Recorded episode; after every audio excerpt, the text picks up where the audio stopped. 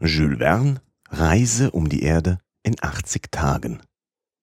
Erstes Kapitel Phileas Fogg und Passepartout nehmen sich einander als Herr und Diener an. Im Jahre 1872 wohnte in dem Hause Nummer 7 Savile Row Burlington Gardens, worin Sheridan im Jahre 1814 starb, Phileas Fogg, eines der ausgezeichnetsten und hervorragendsten Mitglieder des Reformclubs zu London, der jedoch dem Anschein nach beflissen war, nichts zu tun, was Aufsehen erregen konnte. Dieser Phileas Fogg, also Nachfolger eines der größten Redner, welche Englands Zierde sind, war ein rätselhafter Mann, von dem man nichts weiter wusste, als dass er ein recht braver Mann war und einer der schönsten Gentlemen der vornehmen Gesellschaft sei. Man sagte, er gleiche Byron, sein Kopf, denn seine Füße waren tadellos, aber ein Byron mit Schnurr und Backenbart. Ein Byron mit leidenschaftslosen Zügen, der tausend Jahre alt werden konnte, ohne zu altern. Ein echter Engländer, unstreitig war Phileas Fogg, vielleicht kein Londoner. Man sah ihn nie auf der Börse, noch auf der Bank, noch auf irgendeinem Comptoir der City. Nie sah man in den Bassins und Docks zu London ein Schiff, dessen eigener Phileas Fogg gewesen wäre. In keinem Komitee der Verwaltung hatte dieser Gentleman einen Platz. Nie hörte man seinen Namen in einem Advokatenkolleg oder im Tempel, in Lincolns Inn oder Grace Inn. Er plädierte niemals, weder beim Obergerichtshof noch bei der King's Bench, beim Schatzkammergericht oder einem geistlichen Hof. Er war weder ein Industrieller noch ein Großhändler, noch Kaufmann oder Landbauer. Er gehörte weder dem Königlichen Institut, noch dem Institut von London, noch sonst irgendeiner Anstalt der Kunst, Wissenschaft oder Gewerbe an. Noch endlich einer der zahlreichen Gesellschaften, wovon die Hauptstadt Englands wimmelt, von der Harmonie bis zur entomologischen Gesellschaft, welche hauptsächlich den Zweck verfolgt, die schädlichen Insekten zu vertilgen. Phileas Fogg war Mitglied des Reformclubs. Nichts weiter. Wundert man sich, dass ein so mysteriöser Gentleman unter den Gliedern dieser ehrenwerten Gesellschaft zählte, so dient zur Antwort, dass er auf Empfehlung des Hauses Gebrüder Baring, wo er sein Geld angelegt hatte, Aufnahme fand. Daher ein gewisses Ansehen, welches er dem Umstand verdankte, dass von dem Soll seines Kontokorrents seine Wechsel bei Sicht pünktlich bezahlt wurden. War dieser Phileas Fogg reich und streitig? Aber wie er sich dies Vermögen gemacht, konnten die Bestunterrichteten nicht sagen, und Herr Fogg war der Letzte, an dem man sich wenden durfte, um es zu erfahren. Jedenfalls war er nicht verschwenderisch, aber auch nicht geizig, denn überall, wo es für eine edle, nützliche oder großmütige Sache an einem Beitrag mangelte, schoss er ihn im stillen bei und selbst anonym. Im Allgemeinen war dieser Gentleman sehr wenig mitteilsam. Er sprach so wenig wie möglich und schien umso geheimnisvoller, als er schweigsam war. Doch lag seine Lebensweise jedem vor Augen. Aber was er tat, war so mathematisch stets eins und dasselbe, dass die unbefriedigte Einbildungskraft weiter hinausforschte. Hatte er Reisen gemacht? Vermutlich, denn kein Mensch war besser, wie er in aller Welt auf der Karte bekannt. Auch von dem entlegensten Ort schien er genaue Kenntnis zu haben. Manchmal wusste er, doch in wenigen, kurzen und klaren Worten die tausend Äußerungen, welche im Club über verlorene oder verirrte Reisende zirkulierten, zu berichtigen. Und seine Worte schienen oft wie von einem zweiten Gesicht eingegeben, denn jedes Ereignis rechtfertigte sie schließlich. Es war ein Mann, der überall hin, im Geiste wenigstens gereist sein musste.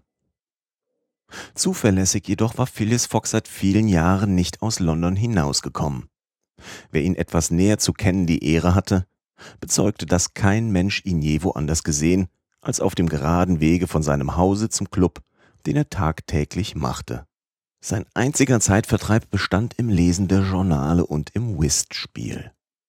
Bei diesem schweigsamen Spiel, welches so sehr seiner Natur angemessen war, gewann er oft. Aber seine Gewinne flossen nie in seine eigene Börse, sondern bildeten einen erheblichen Posten auf seinem Barmherzigkeitskonto. Übrigens ist wohl zu merken, Herr Fogg spielte offenbar um des Spielens willen, nicht um zu gewinnen.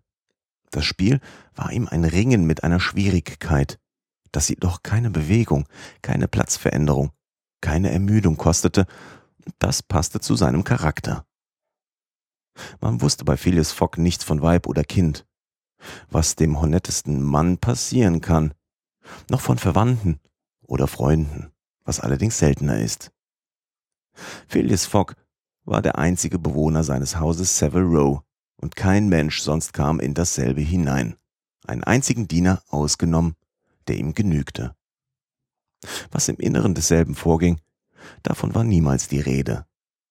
Er frühstückte und speiste zu Mittag im Club, zu chronometrisch bestimmten Stunden, in demselben Saal, an demselben Tische, traktierte niemals einen Kollegen, lud nie einen auswärts ein und kehrte nur zum Schlafen, Punkt zwölf Uhr nachts, nach Hause, ohne jemals von den wohnlichen Gemächern Gebrauch zu machen, welche der Reformclub für seine Mitglieder zur Verfügung hält. Von 24 Stunden brachte er zehn in seiner Wohnung zu, teils zum Schlafen, teils zur Beschäftigung mit seiner Toilette.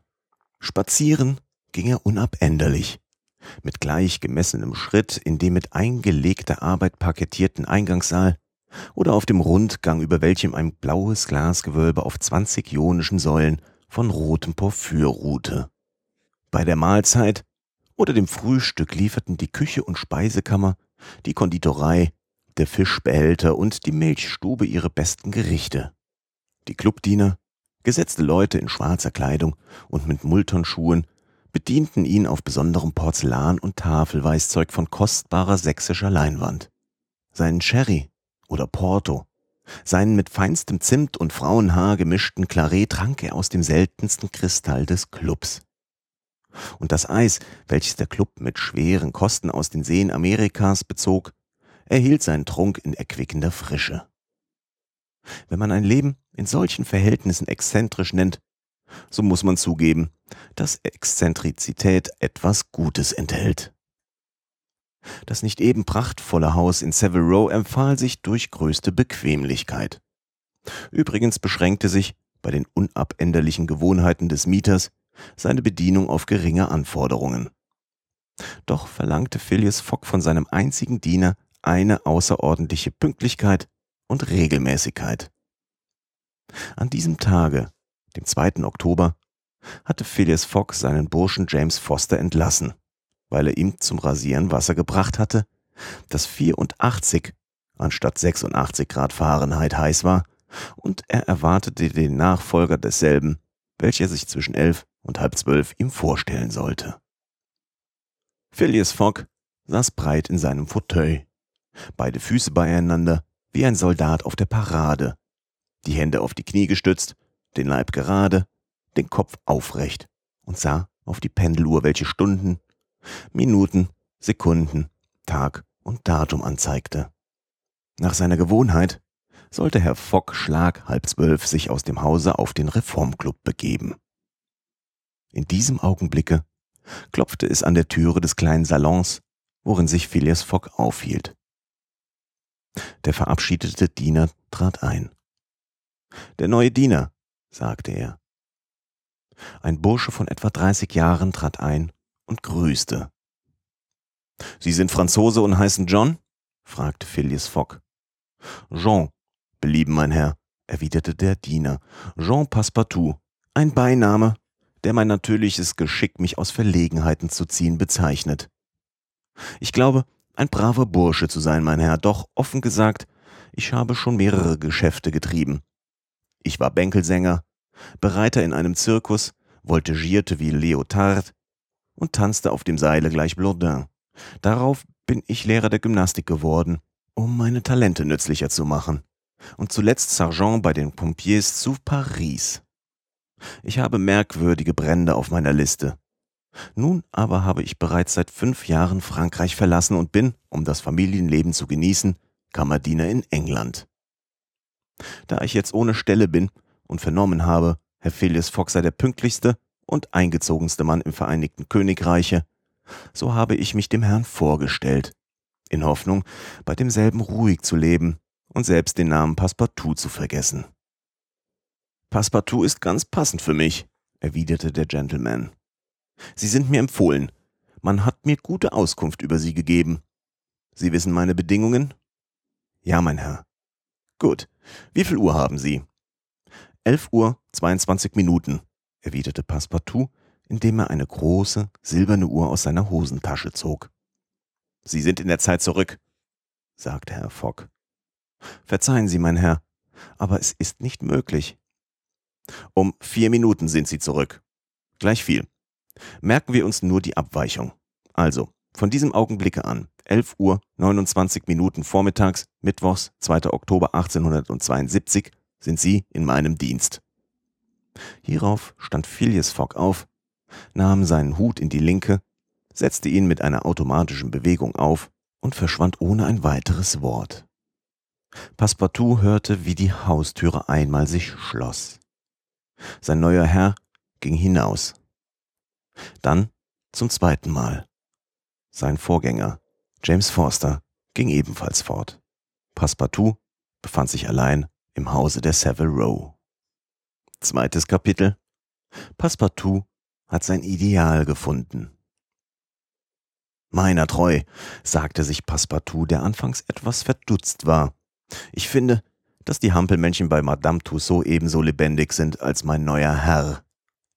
Die Hampelmännchen der Madame Tussaud sind nämlich Wachsfiguren, die in London sehr gerne gesehen wurden und bei denen man in der Tat nur vermisste, dass sie nicht reden konnten.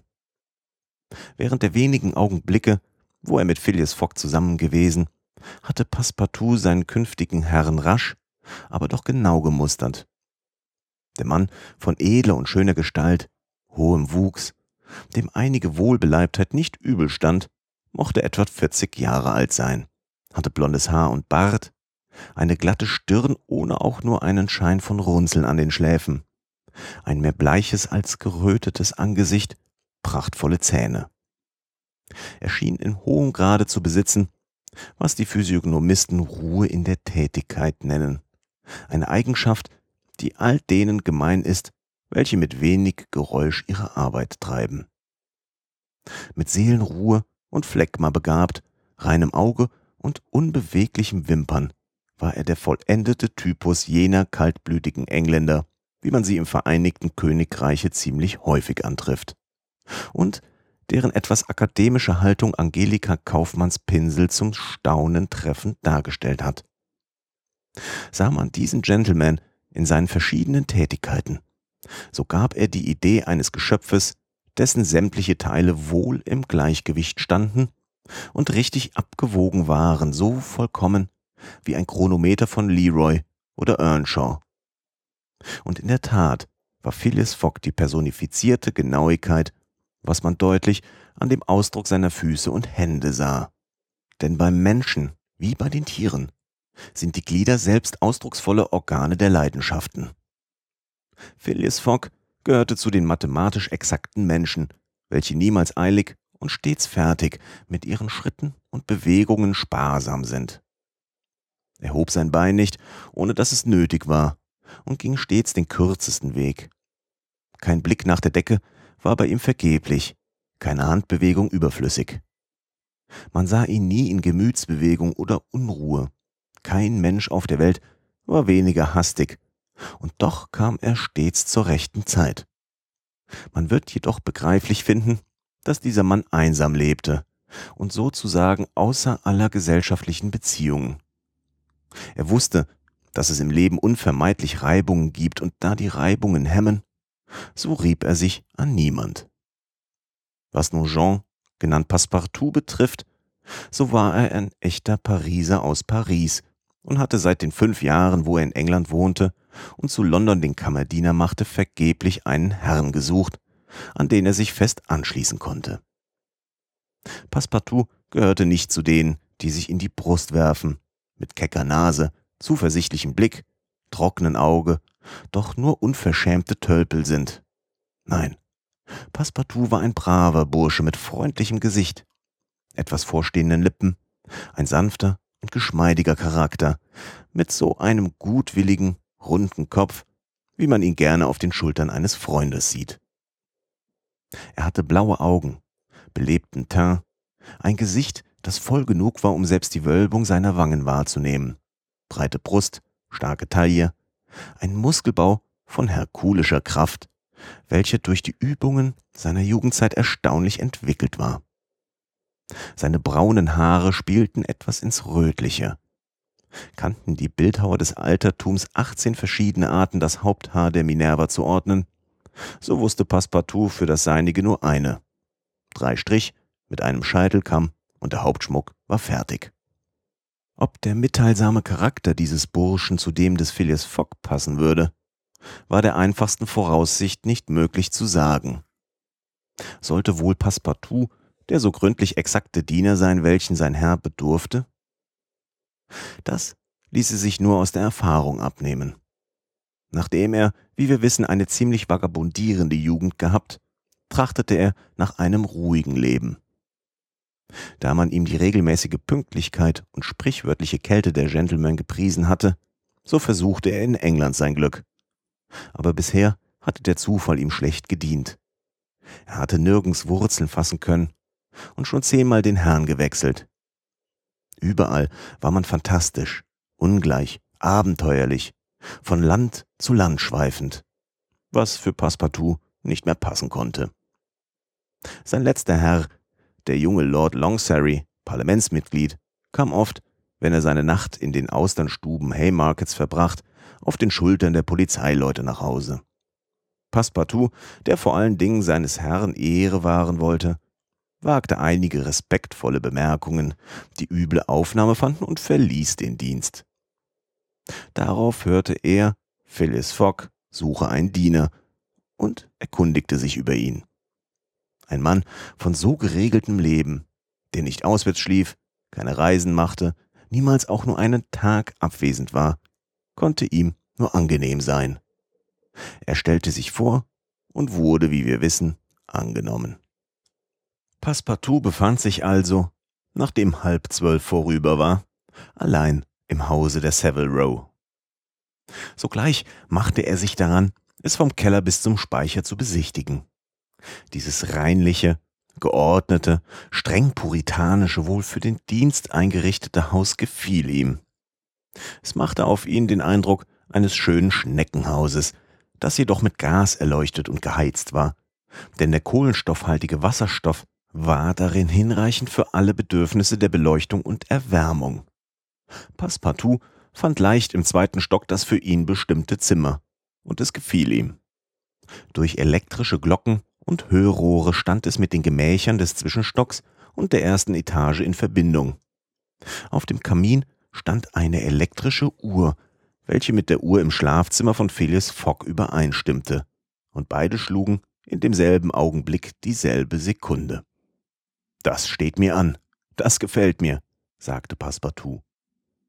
Er bemerkte auch in seinem Zimmer über der Standuhr ein Merkblatt angeheftet mit der Vorschrift des täglichen Dienstes. Dasselbe enthielt von acht Uhr vormittags, der regelmäßigen Zeit, wo Phileas Fogg aufstand, bis zu halb zwölf, da er zum Frühstücken sich auf dem Reformclub begab, alle Einzelheiten des Dienstes. Tee und geröstete Brotschnitten um acht Uhr dreiundzwanzig Minuten. Wasser zum Rasieren um 9.37 Uhr. Frisieren um 9.40 Uhr und so weiter. Nachher, von halb zwölf vormittags bis zu zwölf Uhr nachts, wo der methodische Gentleman zu Bette ging, war alles aufgezeichnet, vorgesehen, geregelt. Passepartout machte sich eine Freude daraus, dies Programm zu studieren und dessen verschiedene Artikel zu seinem Geist einzuprägen. Die Garderobe des Herrn war sehr gut ausgestattet und merkwürdig gehaltreich. Jede Hose, jeder Rock oder Weste war mit einer Ordnungsnummer versehen, die in einem Register eingetragen war, worauf das Datum stand, wann, der Jahreszeit nach, diese Stücke angezogen werden sollten. Eine gleiche regelmäßige Anordnung gab es auch für die Fußbekleidung. Im Allgemeinen war dieses Haus der Savile Row welches zur Zeit des berühmten, aber zerstreuten Sheridan ein Tempel der Unordnung gewesen sein muss, bequem möbliert, einer hübschen Gemächlichkeit entsprechend. Keine Bibliothek, keine Bücher, welche für Herrn Fogg unnütz gewesen wären, weil der Reformclub zwei Bibliotheken, eine für Literatur, die andere für Recht und Politik ihm zur Verfügung stellte.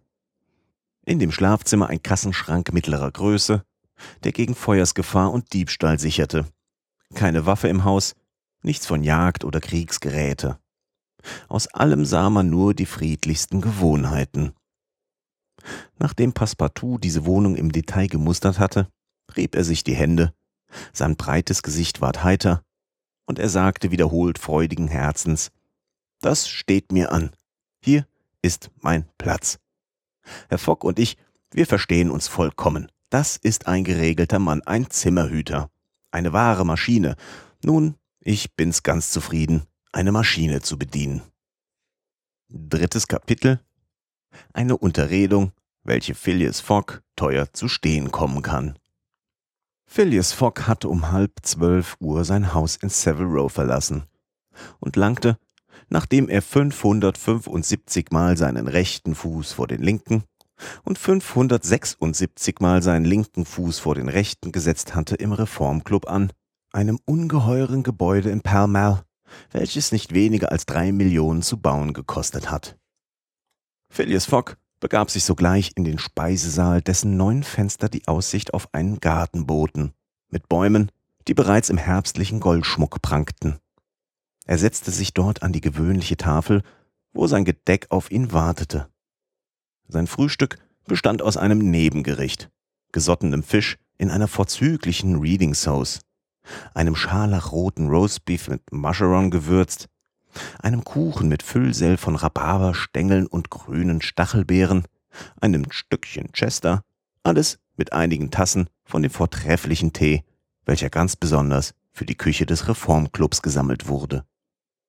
Um zwölf Uhr siebenundvierzig Minuten stand dieser Gentleman auf und begab sich in den großen Salon, der prachtvoll mit Gemälden in reichen Rahmen verziert war. Hier stellte ihm ein Diener die noch nicht aufgeschnittene Times zu, welche Phileas Fogg mit einer Sicherheit der Hand auseinanderfaltete, welche eine große Übung in dieser schwierigen Operation bekundete. Mit dem Lesen dieses Journals war Phileas Fogg bis drei Uhr fünfundvierzig Minuten beschäftigt. Sodann mit der Lektüre des Standard bis zum Dinner. Diese Mahlzeit fand in gleicher Weise statt wie das Frühstück, nur dass noch die Royal British Sauce hinzukam. Um fünf Uhr vierzig Minuten erschien der Gentleman wieder in dem großen Salon und vertiefte sich in die Lektüre des Morning Chronicle. Eine halbe Stunde später kamen verschiedene Mitglieder des Reformclubs herein und näherten sich dem Kamin, wo ein Kohlenfeuer brannte. Es waren die gewöhnlichen Spielgenossen des Herrn Phileas Fogg, gleich ihm leidenschaftliche Whistspieler. Der Ingenieur Andrew Stewart, die Bankiers John Sullivan und Samuel Valentine, der Brauer Thomas Flanagan, Walter Ralph, einer der Administratoren der Bank von England, reiche und angesehene Männer, selbst in diesem Club, welcher die hervorragendsten Glieder der Industrie- und Finanzwelt in seiner Mitte zählte. Nun, Ralph, fragte Thomas Flanagan, wie steht's mit dem Diebstahl? Nun, erwiderte Andrew Stewart, die Bank wird um ihr Geld kommen. Ich hoffe im Gegenteil, sagte Walter Ralph, dass wir den Dieb in die Hände bekommen werden. Es sind sehr geschickte Polizeileute nach Amerika und Europa in alle hauptsächlichen Landungs- und Einschiffungshäfen abgeschickt worden. Denen wird jener Herr wohl schwerlich entrinnen. Man hat das Signalelement des Diebes? fragte Andrew Stewart. Vor allem, es ist kein Dieb, erwiderte ernsthaft Walter Ralph. Wie? Dieses Individuum, welches 55.000 Pfund in Banknoten entwendet hat, ist nicht ein Dieb zu nennen? Nein, versetzte Walter Ralph. Also ein Industrieller, sagte John Sullivan. Das Morning Chronicle versicherte, es sei ein Gentleman. Der Mann, welcher diese Äußerung machte, war niemand anders als Phileas Fogg, dessen Kopf damals aus der um ihn herum aufgetürmten Flut von Papieren auftauchte. Zugleich grüßte Phileas Fogg seine Kollegen, welche seinen Gruß erwiderten. Der fragliche Vorfall, welchen die verschiedenen Journale des Vereinigten Königreichs eifrig besprachen, hatte sich drei Tage zuvor, am 29. September, begeben. Ein Paket Banknoten, 55.000 Pfund enthaltend, war aus dem Fach des Hauptkassierers der Bank von England verschwunden. Wunderte man sich, dass ein solcher Diebstahl so leicht vorfallen konnte, so antwortete der Untergouverneur Walter Ralph nur, dass der Kassierer eben damit beschäftigt war, einen Einnahmeposten von drei Schilling, sechs Pence einzutragen. Und man könnte nicht seine Augen überall zugleich haben.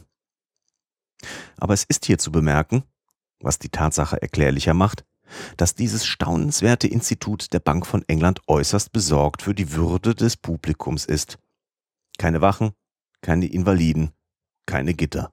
Das Gold, das Silber, die Noten liegen da ganz frei, sozusagen dem Belieben des ersten Besten preisgegeben.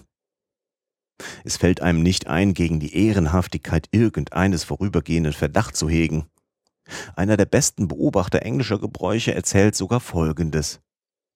In einem der Säle der Bank, wo er sich eines Tages befand, war er so neugierig, eine sieben bis acht Pfund schwere Goldbare näher zu besehen.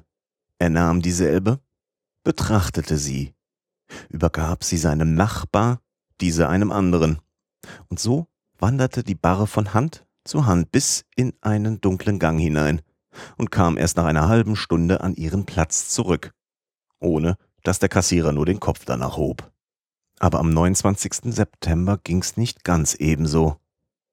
Der Pack Banknoten kam nicht wieder zurück, und als die prachtvolle Uhr, welche über dem Geschäftssaal angebracht war, um fünf Uhr den Schluss der Büros einläutete, blieb der Bank von England nichts übrig, als 55.000 Pfund auf das Verlustkonto zu setzen. Als der Diebstahl gehörig festgestellt war, wurden auserwählte Agenten, Detectives in die bedeutendsten Häfen zu Liverpool, Glasgow, Havre, Suez, Brindisi, New York und so weiter abgeschickt und eine Prämie von 2000 Pfund nebst 5% der wiedergefundenen Summe für die Entdeckung ausgesetzt. Während sie die Auskünfte abwarteten, welche die unverzüglich eingeleitete Untersuchung zu liefern versprach, hatten diese Agenten den Auftrag, sorgfältig alle ankommenden und abreisenden Passagiere zu beobachten. Nun hatte man Grund, gerade wie das Morning Chronicle sich aussprach, anzunehmen, dass der Täter keiner der organisierten Diebesgesellschaften Englands angehöre. Man hatte im Laufe des 29. September einen wohlgekleideten Gentleman von guten Manieren und vornehmer Miene in dem Zahlungssaale, wo der Diebstahl vorfiel, ab und zugehen sehen. Die Untersuchung hatte es möglich gemacht, ziemlich genau die Beschreibung dieses Gentlemans herzustellen, welches dann augenblicklich an alle Detectives des Vereinigten Königreiches und des Kontinents abgeschickt wurde. Manche gute Köpfe, worunter auch Walter Ralph, glaubten daher Grund zur Hoffnung zu haben, der Dieb werde nicht entrinnen. Man kann sich denken, dass dieser Vorfall zu London und in ganz England das Tagesgespräch bildete. Man stritt leidenschaftlich für und wider die Wahrscheinlichkeit des Erfolgs der Polizei in der Hauptstadt. Kein Wunder also, dass die Mitglieder des Reformclubs den nämlichen Gegenstand besprachen, umso mehr, als einer der Untergouverneure der Bank sich unter ihnen befand. Der ehrenwerte Walter Ralph wollte am Erfolg der Nachforschungen nicht zweifeln, indem er meinte, die ausgesetzte Prämie müsse den Eifer und die Spürkraft der Agenten ausnehmend schärfen. Aber sein Kollege, Andrew Stewart teilte bei weitem nicht diese Zuversicht.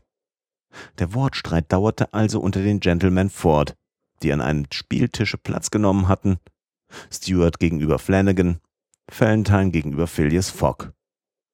Während des Spieles schwiegen die Spieler, aber zwischen den Robbers wurde die unterbrochene Unterhaltung umso lebhafter fortgesetzt. Ich behaupte, sagte Andrew Stewart, dass der Dieb unfehlbar ein gewandter Mensch ist, welcher alle Aussicht hat, zu entkommen. Ei doch, erwiderte Ralph. Es gibt ja nicht ein einziges Land mehr, wo er Zuflucht fände. Das wäre? Wo meinen Sie denn, dass er hingehen soll? Das weiß ich nicht, versetzte Andrew Stewart, aber trotz allem ist doch auf der Erde viel Raum. Das war ehedem der Fall, sagte Phileas Fogg halblaut. Darauf, Sie müssen abheben, mein Herr, und reichte Thomas Flanagan die Karten. Der Disput ruhte während der Robber. Aber bald fing er wieder an, als Andrew Stewart sagte, Wie so, ehedem? Ist die Erde etwa kleiner geworden? Allerdings, versetzte Walter Ralph. Ich bin der Meinung des Herrn Fogg. Die Erde hat an Umfang verloren, weil man jetzt zehnmal rascher wie vor hundert Jahren um sie herumkreisen kann.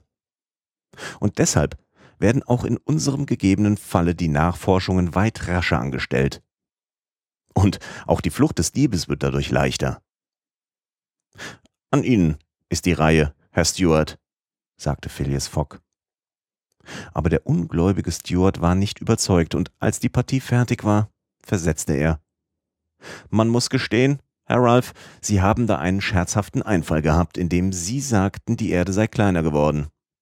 Also weil man jetzt in drei Monaten um dieselbe herumreist? In 80 Tagen nur, sagte Phileas Fogg. Wirklich, meine Herren, setzte John Sullivan hinzu, 80 Tage, seitdem auf der großen indischen Eisenbahn die Strecke zwischen Rothal und Allahabad eröffnet worden ist, wie das Morning Chronicle die Route berechnet, nämlich von London nach Suez über den Mont Cenis und Brindisi, Eisenbahn und Paketboote sieben Tage. Von Suez nach Bombay, Paketboot 13 Tage.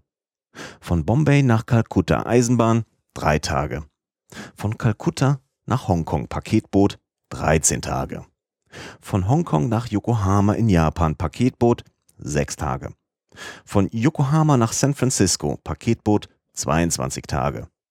Von San Francisco nach New York Eisenbahn 7 Tage und von New York nach London mit dem Paketboot und Eisenbahn 9 Tage sind zusammen 80 Tage. Ja, 80 Tage, rief Andrew Stewart der aus Unachtsamkeit eine schlechte Karte abhob. Aber die schlechte Witterung, widrige Winde, Schiffbruch, Entgleisung etc. nicht eingerechnet. Alles einbegriffen, erwiderte Phileas Fogg und fuhr vor zu spielen. Dann, diesmal nahm das Gespräch keine Rücksicht auf das Spiel. Selbst auch wenn die Hindus oder die Indianer die Schienen aufheben, rief Andrew Stewart, wenn sie die Züge aufhalten, um die Gepäckwagen zu plündern und die Passagiere zu skalpieren. Alles inbegriffen, erwiderte Phileas Fogg, der sein Spiel hinwarf mit den Worten Zwei Haupttrümpfe. Andrew Stewart, an welchem die Reihe war zu geben, nahm die Karten wieder zusammen und sprach Theoretisch haben Sie recht, Herr Fogg, aber in der Praxis, in der Praxis auch, Herr Stewart. Ich wünschte, Sie dabei zu sehen. Das hängt nur von Ihnen ab.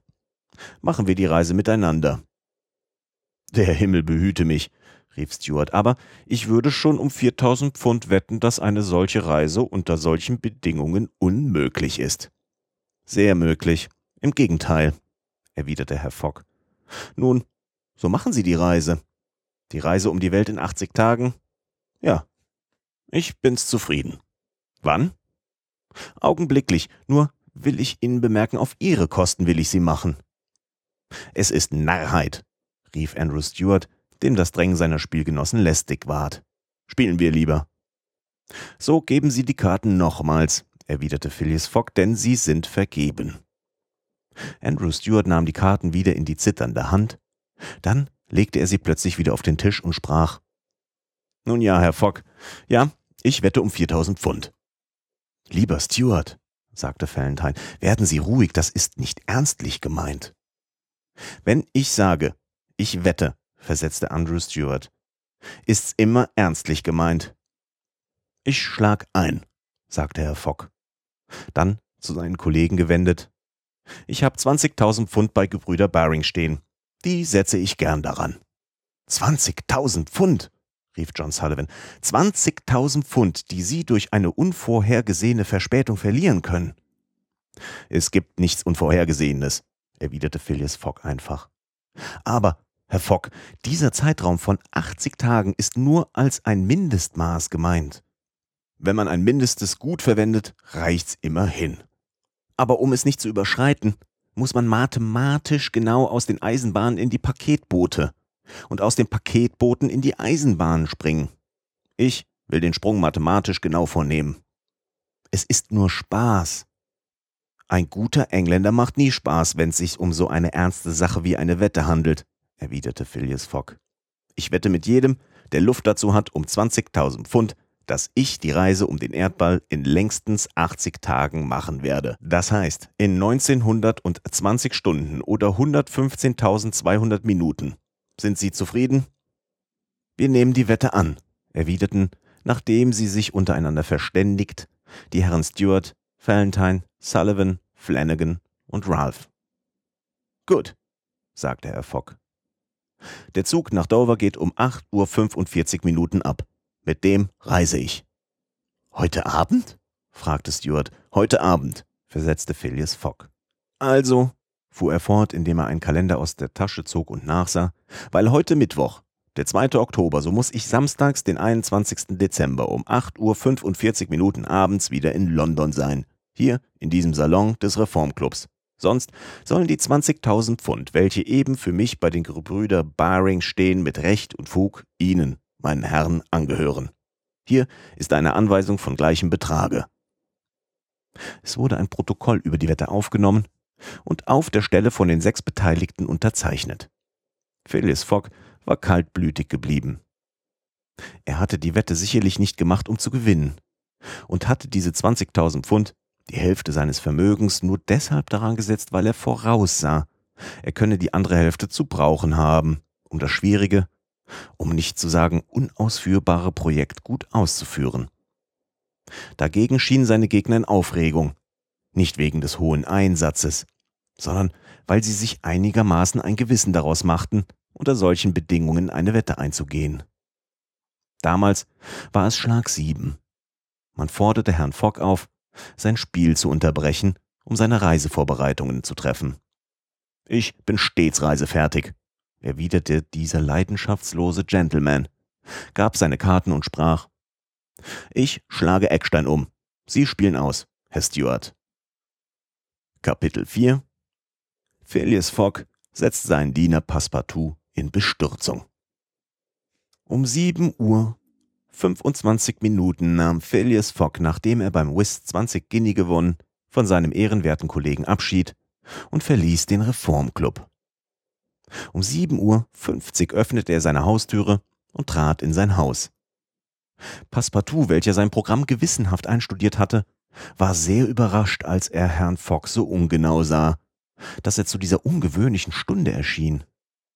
Nach der Vorschrift sollte der Bewohner von Severo erst zu Mitternacht heimkommen.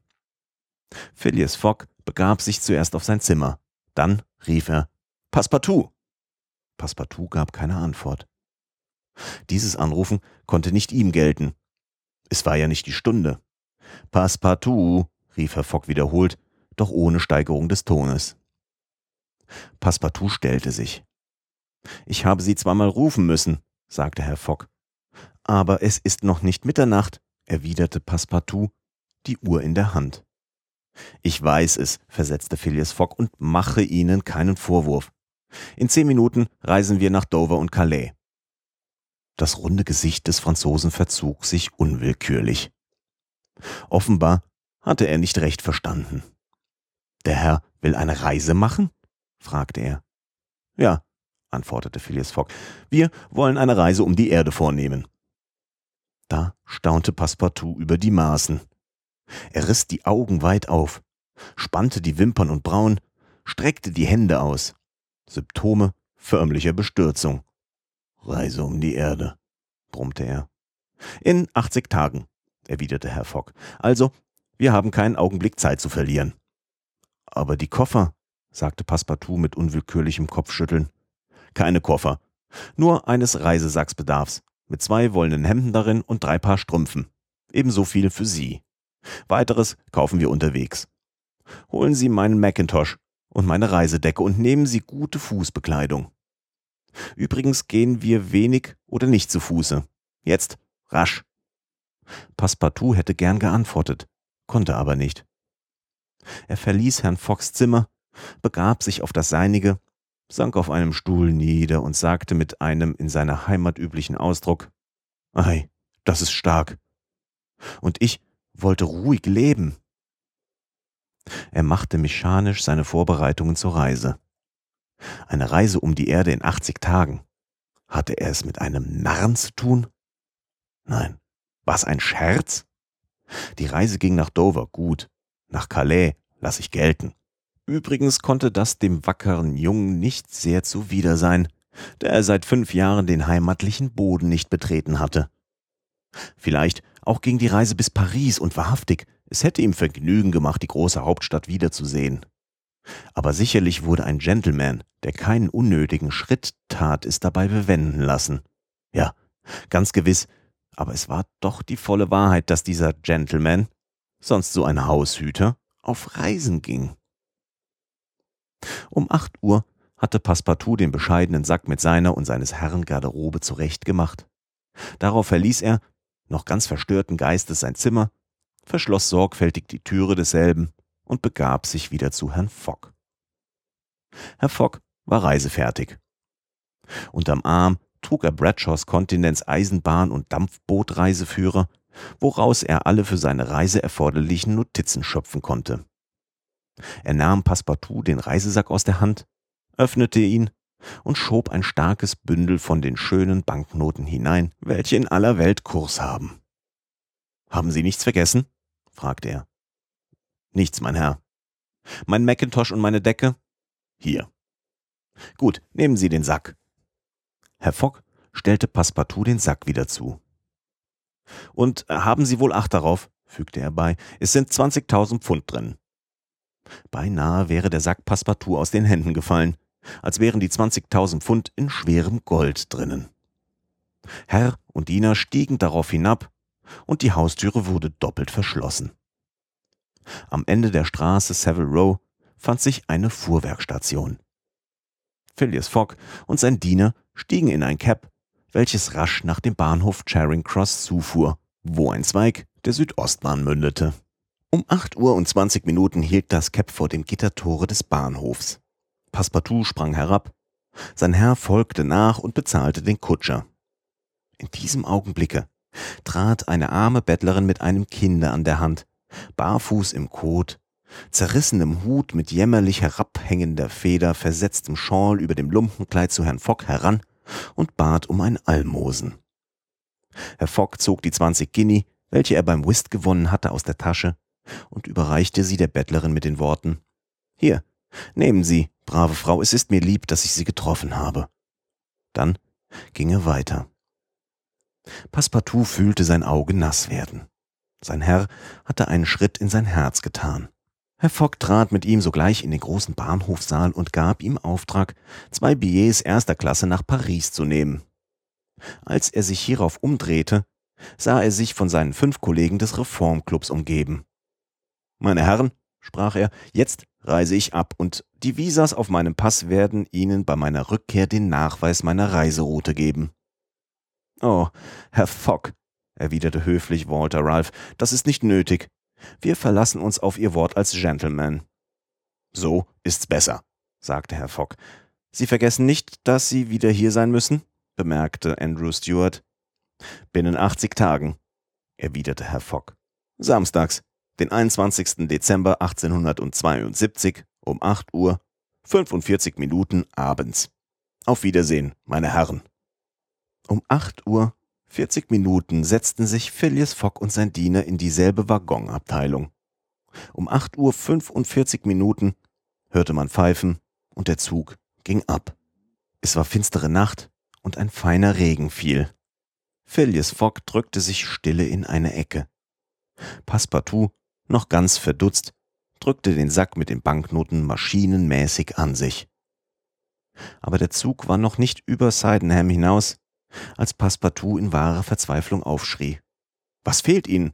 fragte Herr Fogg. Ich habe, in der Eile meiner Bestürzung, vergessen. Was? Den Gashahn in meinem Zimmer zuzudrehen. Nun, mein lieber Junge, erwiderte Herr Fogg kaltblütig, so brennt das Gas auf Ihre Kosten. Fünftes Kapitel Ein neues Wertpapier erscheint auf dem Platz London. Phileas Fogg vermutete wohl bei seiner Abreise von London nicht, welch großes Aufsehen sein Vorhaben erregen würde. Die Neuigkeit von der Wette verbreitete sich zuerst im Reformclub und erregte unter den Mitgliedern dieser ehrenwerten Gesellschaft eine arge Aufregung, welche sich durch die Berichterstatter von da in die Journale verbreitete und durch diese das Publikum von London und im ganzen Vereinigten Königreiche durchdrang. Diese Frage der Reise um die Erde wurde mit ebenso viel Leidenschaft und Hitze erläutert, besprochen, zergliedert, als handle sich's um eine neue Alabama-Frage. Die einen ergriffen Partei für Phileas Fogg, die anderen, und sie bildeten bald eine ansehnliche Majorität, sprachen sich gegen ihn aus. Diese Reise um die Erde innerhalb der geringen Frist mit den jetzt im Gebrauch befindlichen Verkehrsmitteln anders als in der Theorie und auf dem Papier fertig zu bringen, war nicht allein unmöglich, sondern unsinnig. Times, Standard, Evening Star, Morning Chronicle und 20 andere Journale ersten Ranges erklärten sich gegen Fogg. Nur Daily Telegraph unterstützte ihn einigermaßen. Im Allgemeinen behandelte man Phileas Fogg als Wahnsinnigen, als Narren. Und seine Kollegen vom Reformclub wurden getadelt, dass sie sich auf so eine Wette eingelassen, welche eine Geistesschwäche ihres Urhebers bekundete. Es erschienen äußerst leidenschaftliche, aber logisch scharfe Artikel über die Frage.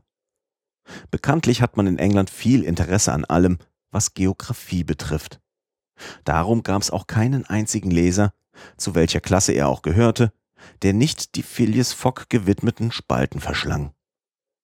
Während der ersten Tage waren einige kühne Geister, besonders Frauen auf seiner Seite, zumal als Illustrated London News sein Porträt nach seiner im Archiv des Reformclubs niedergelegten Fotografie publizierte.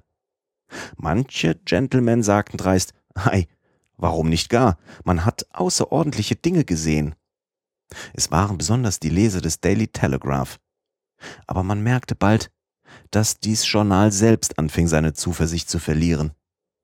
Wirklich erschien am 7. Oktober im Bulletin der Königlichen Geographischen Gesellschaft ein langer Artikel, welcher die Frage von allen Gesichtspunkten aus betrachtete und das Unsinnige des Unternehmens klar auseinandersetzte. Nach diesem Artikel war alles dem Reisenden entgegen. Hindernisse, die in der Person und in der Natur begründet waren. Sollte das Projekt gelingen, so musste ein wunderbares Zusammenstimmen der Ankunfts- und Abfahrtzeiten stattfinden. Aber dieses Zusammenfinden existierte nicht, konnte nicht statthaben. Strenge genommen kann man in Europa, wo verhältnismäßig kleine Bahnstrecken vorhanden sind, auf die Ankunft der Züge zu fest bestimmter Zeit rechnen. Aber wenn sie in drei Tagen quer durch Indien zu fahren haben, sieben Tage durch die Vereinigten Staaten, konnte man wohl die Elemente eines solchen Problems auf ihre Genauigkeit gründen? Und sprachen nicht die Unfälle der Maschinen, Entgleisungen, Zusammenstöße, üble Witterung, Schneeanhäufungen, sprach nicht dies alles gegen Phileas Fogg? War er nicht auf den Paketbooten während der Winterzeit den Windstößen oder Nebeln preisgegeben? Ist's denn so selten, dass die besten Segler der überseeischen Fahrtlinien um zwei bis drei Tage sich verspäten? Nun konnte schon eine Verspätung, eine einzige, hinreichen, um die Kette der Verbindungen unverbesserlich zu zerreißen. Wenn Phileas Fogg auch nur um einige Stunden für die Abfahrt eines Paketbootes zu spät kam, so musste er das nächstabgehende abwarten, und durch diesen einzigen Umstand geriet seine Reise unwiderruflich in Gefahr. Der Artikel erregte großes Aufsehen. Fast alle Journale druckten ihn ab und die Aktien Phileas Fox sanken außerordentlich. Während der ersten Tage nach der Abreise des Gentleman wurden über das Wagnis seines Unternehmens bedeutende Wetten veranstaltet. Bekanntlich spielen die Wetter in England eine bedeutende Rolle. Wetter sind gescheitere und angesehenere Leute als die Spieler. Wetten liegt den Engländern im Blute. So stellten auch nicht allein die verschiedenen Glieder des Reformclubs bedeutende Wetten für oder wider Phileas Fogg an, sondern auch die Masse des Publikums wurde von der Bewegung fortgerissen. Phileas Fogg wurde gleich einem Renner in eine Art Studbook eingetragen. Man machte auch ein Börsenpapier daraus, und es ward sogleich auf den Platz London eingetragen. Man verlangte, man offerierte Phileas Fogg, fest oder auf Prämie und es wurden enorme Geschäfte gemacht. Aber fünf Tage nach seiner Abreise, nach dem Artikel im Bulletin der Geographischen Gesellschaft, fingen die Angebote an häufiger zu werden. Phileas Fogg sank. Man bot paketweise. Nahm man's anfangs zu fünf, später zu zehn, so nahm man jetzt schon nur noch zu zwanzig, um fünfzig, um hundert. Ein einziger Anhänger blieb ihm treu. Der alte, gichtbrüchige Lord Albermale. Der ehrenwerte Gentleman, der an seinem Fauteuil gefesselt war, hätte sein Vermögen hingegeben, um die Reise um die Erde machen zu können, sei es auch in zehn Jahren. Und er wettete 5000 Pfund zugunsten des Phyllis Fogg. Und wenn man ihm, zugleich mit der Torheit des Projektes dessen Unnützlichkeit nachwies, beschränkte er sich gewöhnlich auf die Antwort, ist die Sache ausführbar, so ist's gut, dass ein Engländer sie zuerst unternommen hat. Nun war es dahin gekommen, dass die Anhänger des Phileas Fogg immer seltener wurden. Jedermann trat, und nicht ohne Grund, seinen Gegnern bei. Man nahm das Papier nur noch um 150, um 200 gegen 1, als sieben Tage nach seiner Abreise ein völlig unerwartetes Ereignis zur Folge hatte, dass man's gar nicht mehr nahm. An diesem Tage um 9 Uhr abends erhielt der Polizeidirektor der Hauptstadt folgende telegrafische Depesche. Suez nach London.